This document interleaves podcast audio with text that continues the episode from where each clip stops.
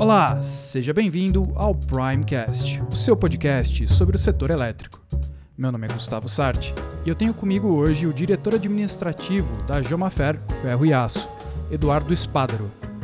Eduardo, seja bem-vindo e muito obrigado por aceitar o nosso convite.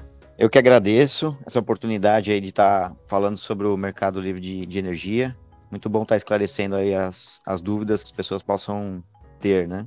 Eduardo, a gente sabe que o, o, seu setor é um setor super eletrointensivo, mas antes da gente começar a falar sobre eletricidade, fala pra gente da Jomafer, explica pra gente um pouco da atuação de vocês, como é que vocês atuam, qual é o setor bonitinho, conta pra gente como é que funciona a Jomafer. Não, a Jomafer é uma empresa metalúrgica, né? É, ela foi fundada em 1978 pelo meu avô. Na época, a gente não, não processava muito as chapas, era mais compra e venda. E aí, depois, com o tempo, né, começamos a agregar é, serviços nessa chapa e com a questão do corte em guilhotina e dobra. E com a necessidade do mercado de receber as peças mais prontas possível, em 1998 a gente começou, iniciou um processo de modernização né, e tecnologia, onde aí veio uma despesa mais alta de energia elétrica, com os cortes a laser, jato d'água, funcionadeira. O nosso consumo de, de energia começou a crescer após essa, essa modernização. É curioso, eu tendi a imaginar que os cortes a laser, que corte a água, inclusive, que eu não sabia que existia, economizasse energia em relação às coisas das metalurgias mais antigas. Mas é interessante saber que essa área mais tecnológica exige mais energia elétrica. Sim, porque as, essas máquinas elas têm um, uma tecnologia não tão moderna e elas tinham motores muito pesados. Então o consumo de energia é muito grande. E como é que é? Hoje vocês entregam chapas já cortadas de acordo com o desenho técnico? Vocês atendem que tipo de setor? Isso, nós fazemos peças, né, é, sob medida, de acordo com o projeto do, dos clientes. Cortada, dobrada, furada. Setores mais diversos, né? A gente tem de, muito é, indústrias de máquinas em geral, automotivo, telefonia, ferroviário, implementos agrícolas, uma vasta gama aí de serviços que a gente pode estar tá prestando para vários clientes diferentes. É, isso é muito interessante. Agora, você disse que em 98 vocês começaram a trabalhar com tecnologias mais avançadas e que por isso vocês começaram a ter um custo maior de energia. Foi nesse momento que vocês já migraram para o Mercado Livre, então? Não, não foi nesse momento. A gente desconhecia, né, até então, esse processo, né?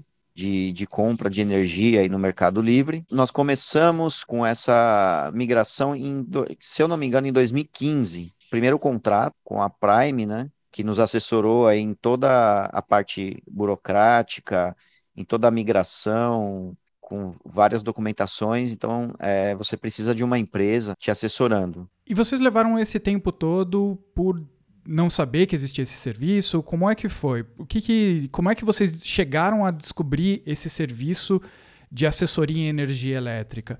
Eu fico pensando isso levando em consideração que talvez outras empresas não saibam também que essa é uma possibilidade, né? Ter assessoria no setor elétrico. Isso, foi com uma, uma, numa conversa, uma indicação aqui com nosso vizinho aqui de prédio, né? Que na, na época o consumo dele em energia era muito maior que o nosso, era na, caixa, na casa de 300 mil reais ele gastava de energia. Com, na, nessa conversa a gente ficou conhecendo né, o, esse setor e aí já partimos para reuniões, para conhecer melhor. Logo assim que nós vimos os benefícios, nós já, fechamos o primeiro contrato. E como é que foi o processo de migração para vocês? Olha, foi tranquilo, é, devido a essa assessoria que nós tivemos da Prime. É um, uma coisinha um pouco complexa, assim, para quem não estuda isso ou, ou, ou, pratica isso no dia a dia. Então, foi tranquilo devido a essa assessoria que nós tivemos. E vocês seguem no Mercado Livre, mas, pelo que eu entendi, vocês migraram para o mercado varejista recentemente, é isso? Isso, a Jomafer migrou em janeiro de 2022 para o mercado varejista, né? Nós buscamos esse mercado por uma maior previsibilidade orçamentária e um processo mais simples. Isso te deixa mais tranquilo em questão a, aos custos. Você tem uma previsão melhor de quanto vai estar tá gastando no ano aquela quantia de energia, né? O que, que mudou? Como assim vocês têm mais previsibilidade agora? A gente escuta isso do pessoal de vendas, mas é sempre bom ouvir de quem está realmente consumindo energia. Como é que está sendo esse aumento de previsibilidade para vocês? O que está sendo economizado nesse sentido? Quais são os custos que vocês não têm que se preocupar mais hoje com a variação? Bom, antes nós tínhamos um gerenciamento é, muito maior é, dos encargos, das contribuições e de toda a burocracia que havia no, no, no, mercado, né? Agora, com o varejista, nós só temos duas faturas, a da distribuidora referente à demanda e a fatura do consumo. Foi onde gerou aí os, a previsibilidade dos gastos. Bom, uma coisa é certa, o pessoal do financeiro seu aí deve ficar bastante mais tranquilo tendo que pagar só duas faturas agora em vez de uma série de outras contas, né? E isso me faz pensar em produtividade. E quando a gente conversou antes da entrevista aqui, você me falou que vocês tiveram um ganho de produtividade migrando para o Mercado Livre porque vocês começaram a produzir em outros horários que vocês não conseguiam antes, né? Como é que, como é que foi esse processo? Exatamente. Antes nós tínhamos uma parada é, no horário de pico, nós ficávamos parados das 5 da tarde às 8 da noite, até entrar o próximo turno, que nós temos dois turnos por causa das bandeiras, né, da própria taxação do horário de pico. Hoje, nós não temos mais é, a incidência desse custo a mais pelo fato de você estar trabalhando no horário de pico. Então a gente consegue emendar os turnos ali e ganhar essas três horas de trabalho. Não, não precisando ficar parados né, nesse tempo, onde você também tem uma quebra de produtividade aí, só de você estar parando e, e, e voltando depois. Então, isso ajudou muito a gente a fluir o nosso processo de fabricação, produção e prazo. Isso é muito interessante. As coisas que eu sei sobre esse setor, assim, parar a máquina em qualquer indústria é uma coisa terrível, né? Exatamente. Isso é, é gasto, né? Eduardo, e para além dessa facilitação mais burocrática, mudou alguma coisa para vocês em termos de custos, faturamentos? Vocês ainda estão no mercado livre de energia, né?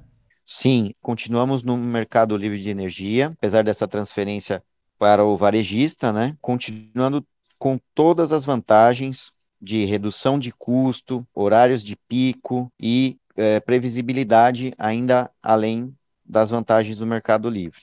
Isso é muito interessante porque nesse momento em que a gente está, a gente não sabe muito bem quando você, ouvinte, está nos escutando, mas o mercado livre de energia está sendo aberto para um número maior de empresas. E qualquer empresa que acesse energia de média e alta tensão vai poder acessar o mercado livre de energia pelo meio das varejistas.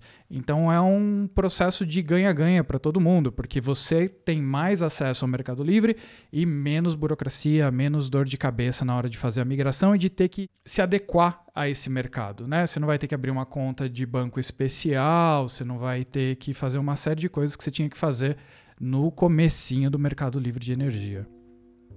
Bom, e para o nosso encerramento, eu queria só ver se você valida uma coisa que a gente costuma falar aqui no podcast.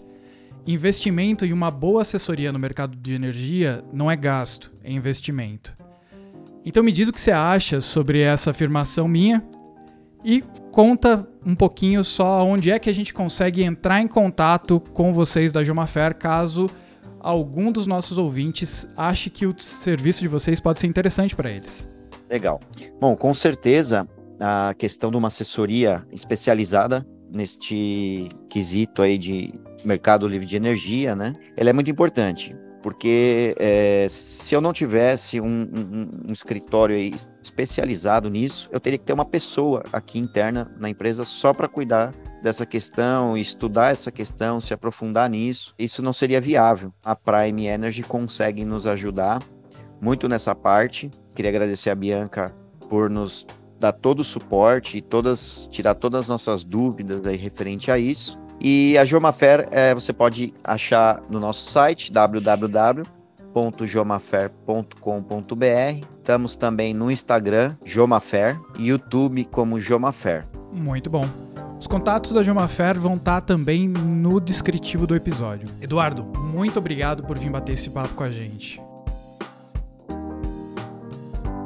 Primecast está disponível nas principais plataformas de podcast. Para mais informações sobre o mercado de energia, acesse primeenergy.com.br.